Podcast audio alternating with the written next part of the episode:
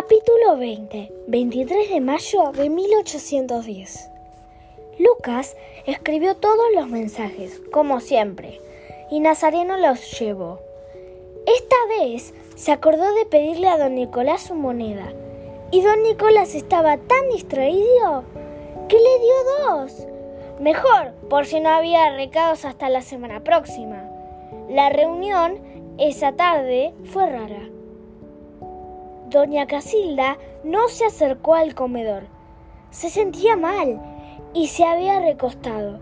La tía Francisca la estaba cuidando y Teresa había quedado a cargo de la cocina.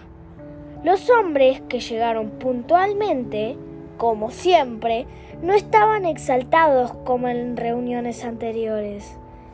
Se los veía preocupados y taciturnos. Hablaban poco y bajo y esperaban la llegada de Saavedra para que les contara las últimas novedades. Castelli tampoco había llegado. Todos temían que pudiera haberle pasado algo. Lucas, como siempre, se quedó junto a la puerta. En un momento golpearon fuerte y todas las miradas se dirigieron hacia allí. Pero solo era la India que como había prometido, venía por su moneda.